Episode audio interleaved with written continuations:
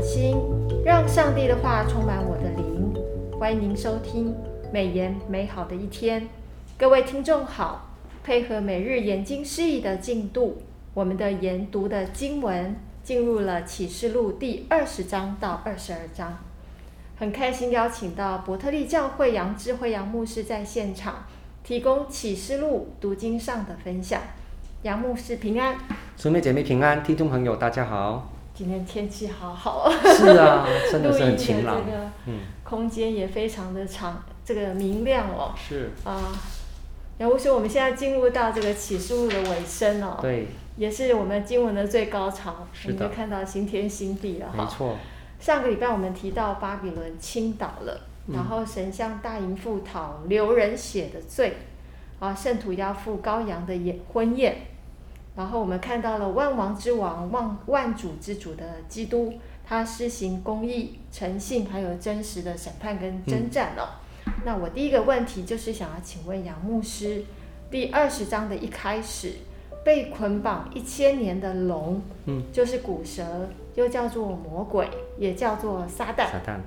原本他被封印在地底的无底坑，是，却在一千年完了之后。必须暂时释放他。嗯，那我想要请教一下杨牧师，龙再度被暂时释放了。嗯，这是上帝有什么特别的心意吗？啊，这是一个非常有趣的问题哈。那撒旦既然已经被捆绑了，为什么还要释放他？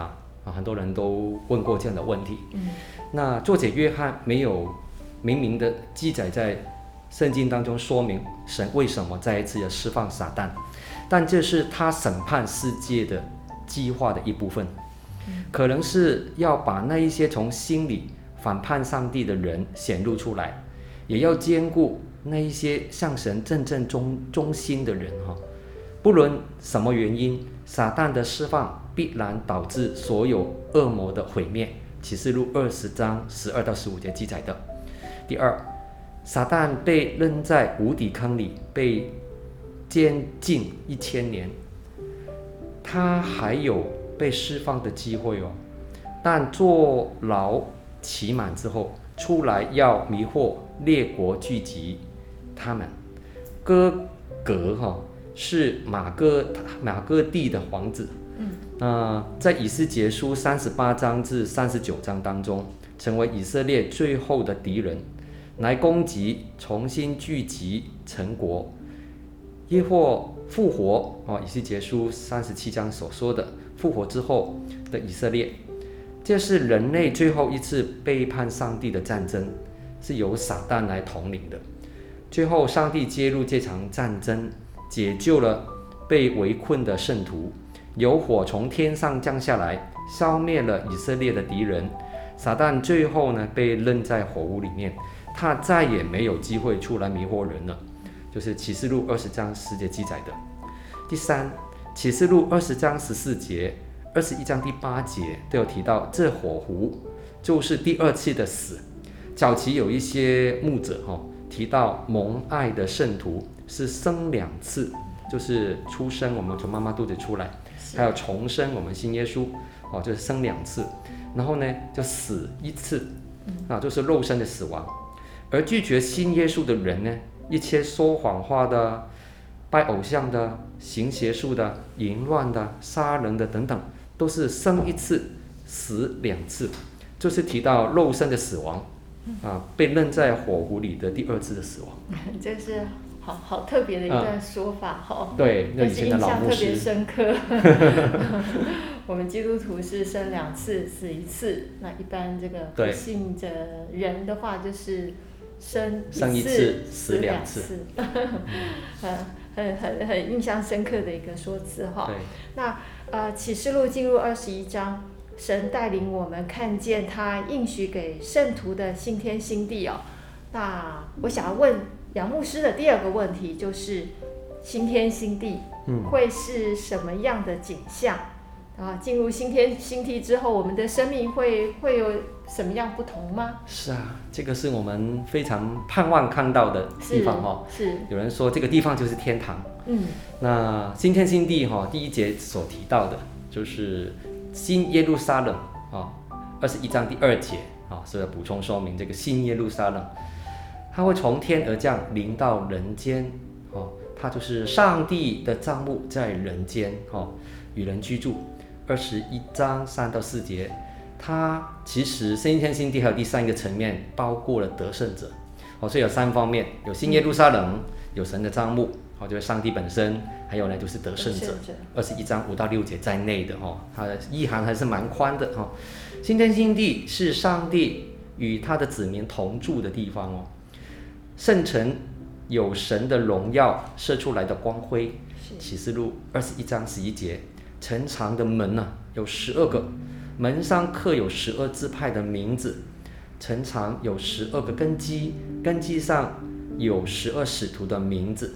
啊，启示录二十一章十二到十四节，十二支派的名字，还有十二使徒的名字连在一块，表示什么呢？预表了神的教会，包括旧约跟新约上帝的一切子民在内。啊，第二，城是四方的，它是一个正立方体，啊，等边、等高、啊，等长，那长宽高都一样，新的。呃，新约哦，神的一切子民也在这个啊里面。我们看见就是这个正立方体的城，反映了旧约至圣所的形状。列王记上六章二十节，以斯结书四十一章四节有记载。由此可见哈，荣耀的教会有如至圣所一般的圣洁，哦，很配得享享受神的同在。城墙的根基呢，是十二种宝石做成的，二十一章十九到二十节，与大祭司松牌上的宝石十二克很类似的。嗯，城的街道都是纯金打造的，好像透明的玻璃。启示录二十一章二十一节，暗示了全全城哈，等于往日神跟羔羊同在。约翰没有看见有圣殿在其在在其中哦。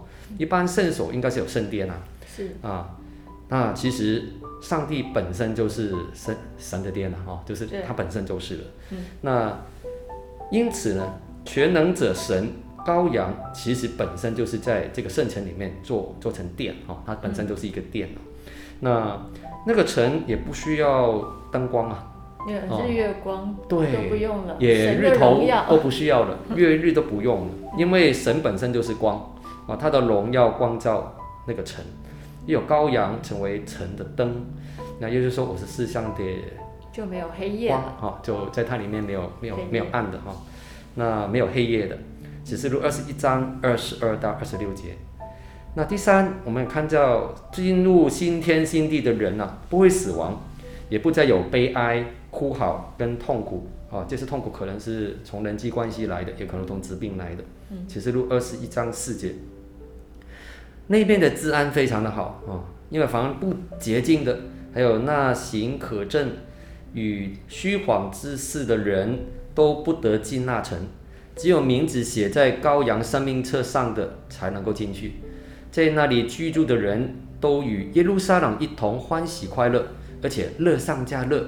哦，以赛亚书六十六章十节有有说到的，住在其中的人呐、啊，都很健康的。因为有生命水的河从神的宝座流出来，经过城内的街道的中央，在河的两边有生命树，有结十二样的果子，每月都结果子，叶子更特别了，可以做一至万民之用。所以我那时候想到，研究中医的朋友啊，也许对启示录二十二章第二节的经文啊，会感到蛮有兴趣的。对，叶子可以治病，可以治病哎。所以我们在新天新地里面没有生病，对，也没有黑暗，是啊，一切都是喜上加喜，乐上加乐。乐上加乐。哇，好棒哦，蛮有盼望。是。好，那接下来问题，我想要问那个杨牧师哦，就是启示录二十二章的十一节到十二节，就是不义的叫他人就不义，嗯，污秽的叫他人就污秽。为义的叫他人就为义，圣洁的叫他人就圣洁。看哪，我必快来，赏罚在我，要照个人所行的报应他。嗯，好，所以我第三个问题要请问杨牧师，在启示录的最后，因为启示录二十二章嘛，哈，在启示录的最后有这段经文，是不是意味着神虽然一次次的想拯救沉沦的人类，但是在即使是在世界的末了，始终硬心的还是硬心？嗯，那么基督徒要用什么态度来面对这样子的事呢？是，那其实美言的作者胡少明牧师在九月三十号的研经释义里面有提醒众教会的圣徒，在现在活着。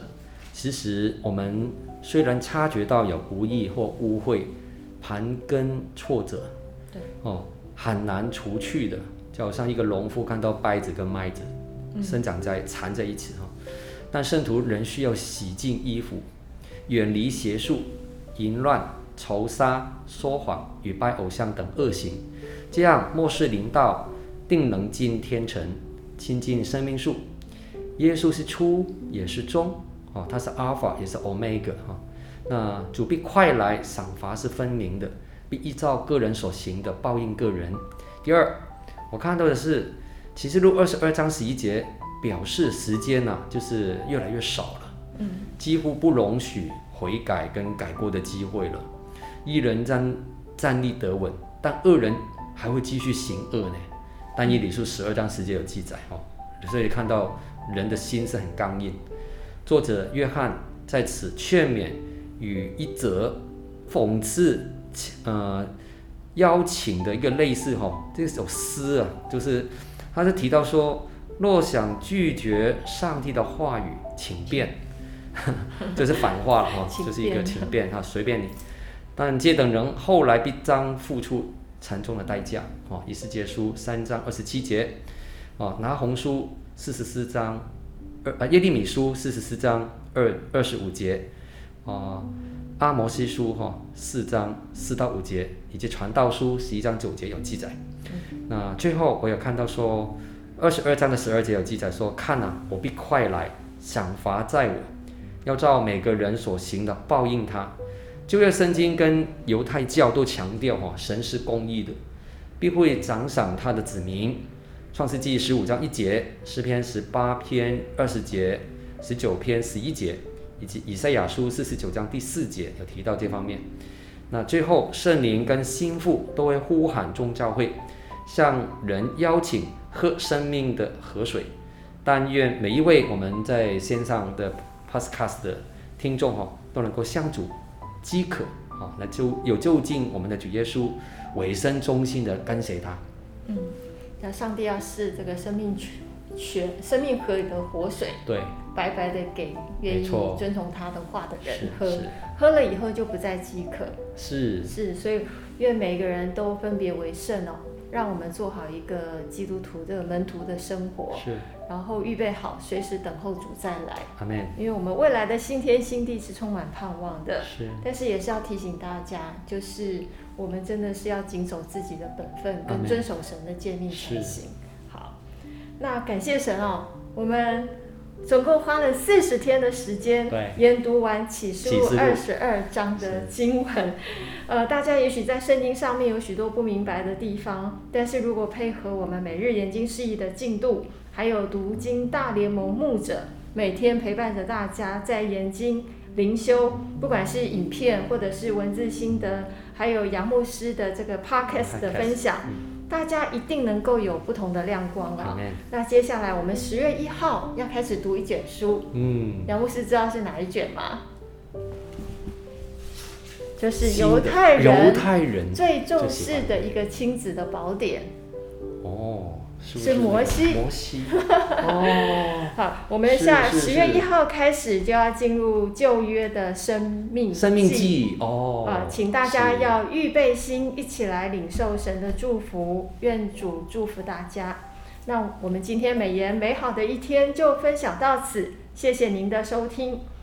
美言美好的一天是读经会所设立的节目，我们推动读圣经，让信仰融入生活。让见证温暖你的心。